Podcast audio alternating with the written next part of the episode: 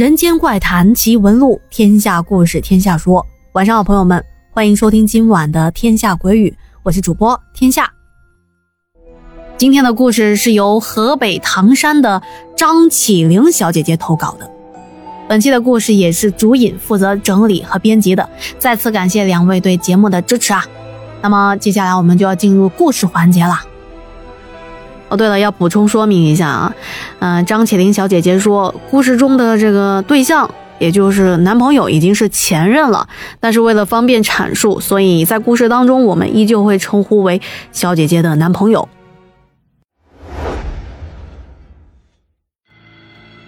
张起灵小姐姐说，故事发生在前年的夏天，也就是二零一九年的时候，那会儿我还是刚上大一。当时放了暑假以后，和对象异地见不着面，只能是通过煲电话粥以解相思之苦。而事情发生的这天晚上呢，恰巧就是我对象期末成绩出来的时候，我们就讨论了一些学习上的事情。他说他的历史学的不太好，那因为我的历史学的比较好嘛，我就给他讲题。等讲完题之后，我们又聊了一些有的没的。那么这里要说一下。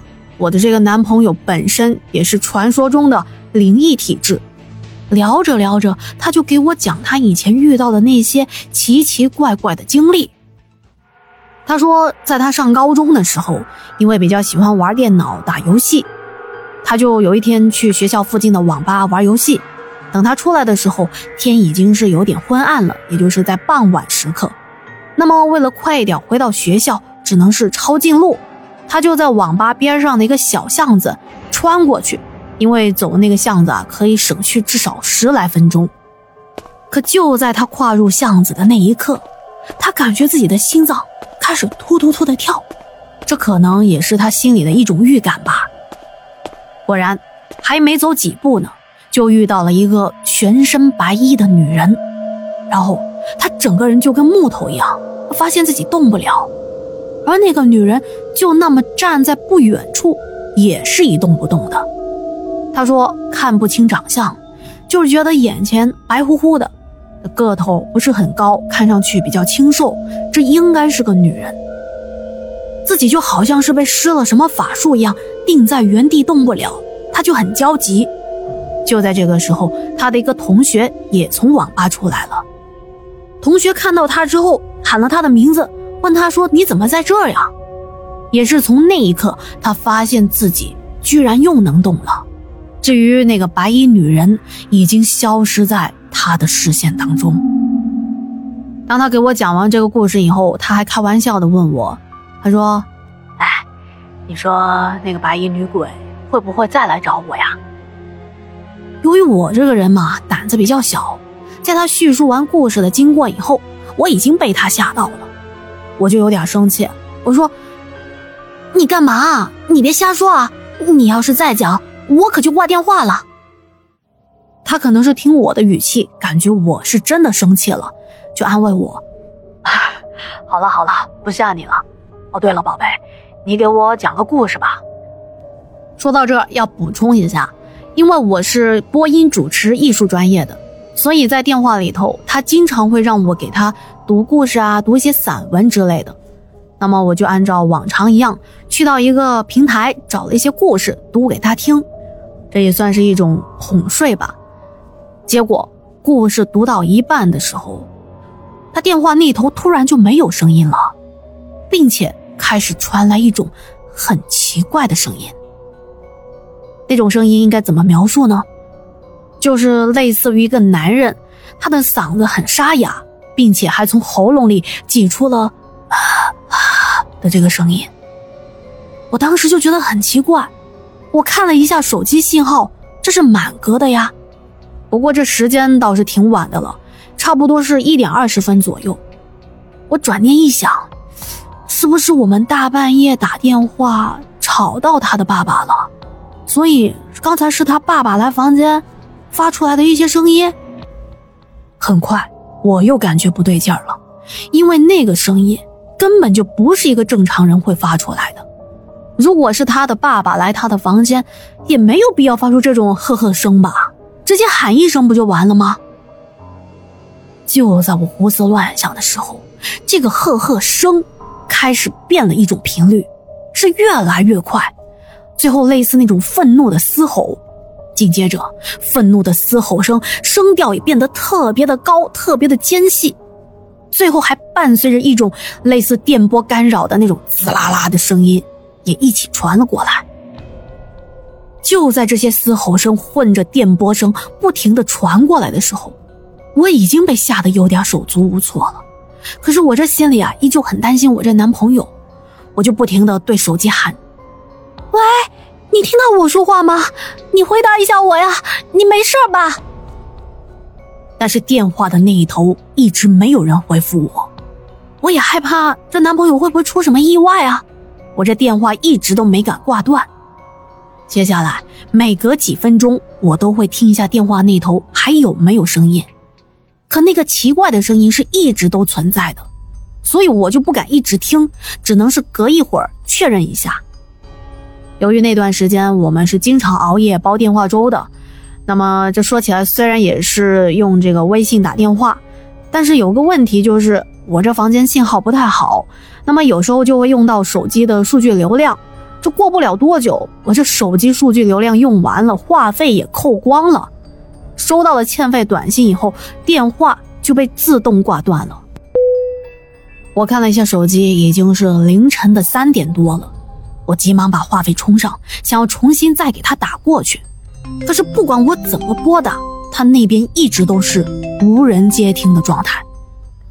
没办法，最后我只能是给他发信息，大致的内容就是：你那边到底是怎么回事啊？你可别吓我呀！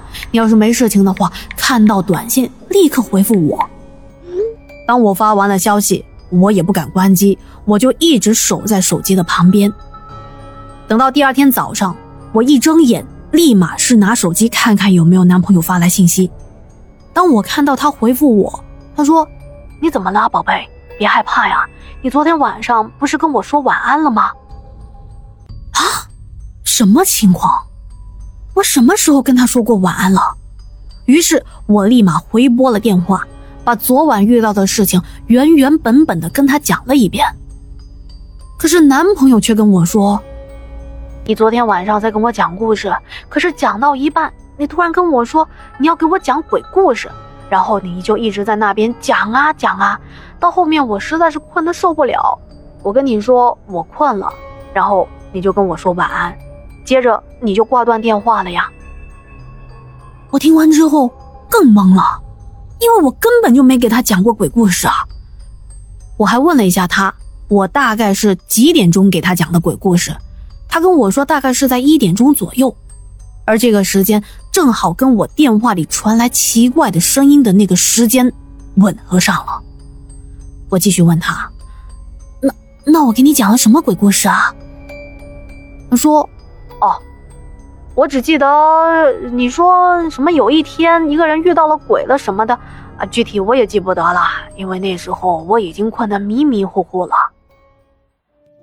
最让我直到现在还感觉到诡异的就是，男朋友说我说完晚安就挂了，可是我们两个人每次说完晚安以后都会再聊一会儿才挂断电话，我从来没有说讲完晚安立马就挂电话的。另外就是，他手机里面的通话记录就是到一点多就结束的了，包括后来我给他打的那些未接电话，那些记录也全部都没有。到现在，我依旧想不通，那个假装是我在给男朋友讲故事的人，真的是我吗？还有那个多出来的一个多小时的通话时间，又是跟谁在打电话呢？那么，收听节目的您有没有接到过这种奇怪的电话呢？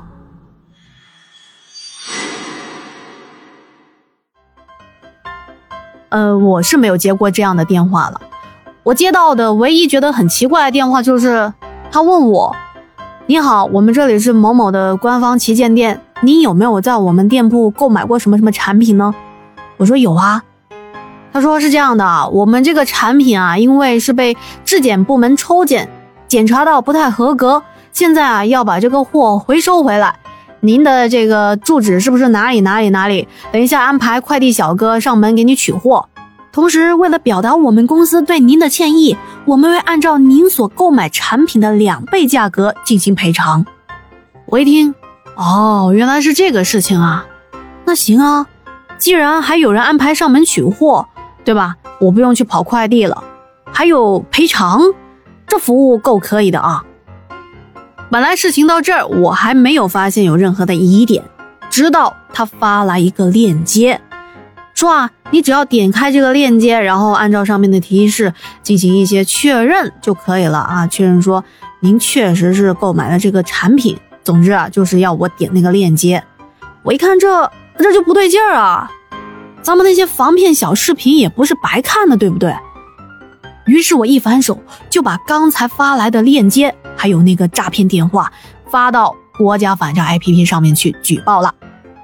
哎，这些骗子实在是太可恶了，特别是在网络上啊，我们就很容易不知不觉就走到一个陷阱的边缘，大伙儿一定要擦亮双眼。哎，聊着聊着啊，从灵异故事聊到我的这个遇到诈骗电话的事情上了。总的来说也算是同一个主题吧。好的，那今天我们就聊到这里啦。如果觉得天下故事讲的还不错，千万不要忘记忙天下点赞、多多留言以及推荐给身边的小伙伴们。好的，哎，您的支持对我真的是有很大的帮助。那行了，不多说了，我们下期见。